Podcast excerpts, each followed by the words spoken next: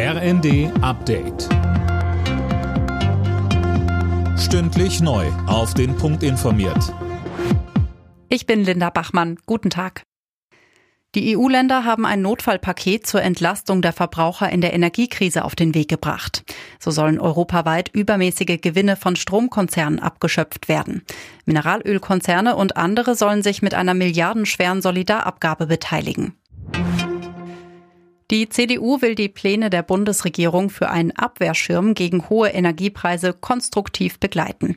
Wie CDU-Vize Andreas Jung im ersten sagte, sieht er aber noch reichlich Klärungsbedarf.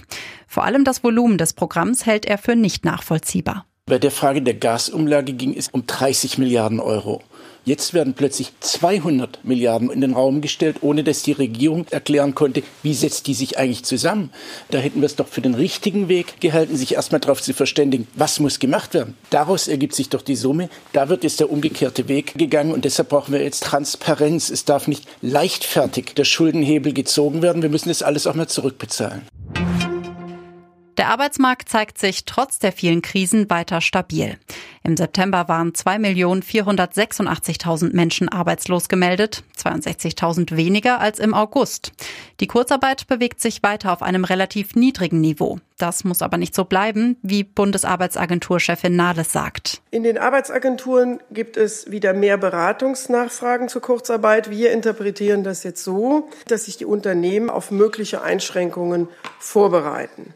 Und auch bei der Einstellung von neuem Personal scheinen die Betriebe vorsichtiger zu werden. Das Wachstum der sozialversicherungspflichtigen Beschäftigung verliert, gemessen an den Entwicklungen der letzten Monaten, etwas an Schwung. Der türkische Präsident Erdogan hat Bundestagsvizepräsident Kubicki angezeigt. Das berichtet der Spiegel.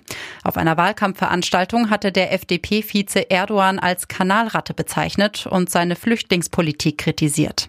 Deshalb droht ihm nun ein Strafverfahren wegen Beleidigung und Verleumdung. Alle Nachrichten auf rnd.de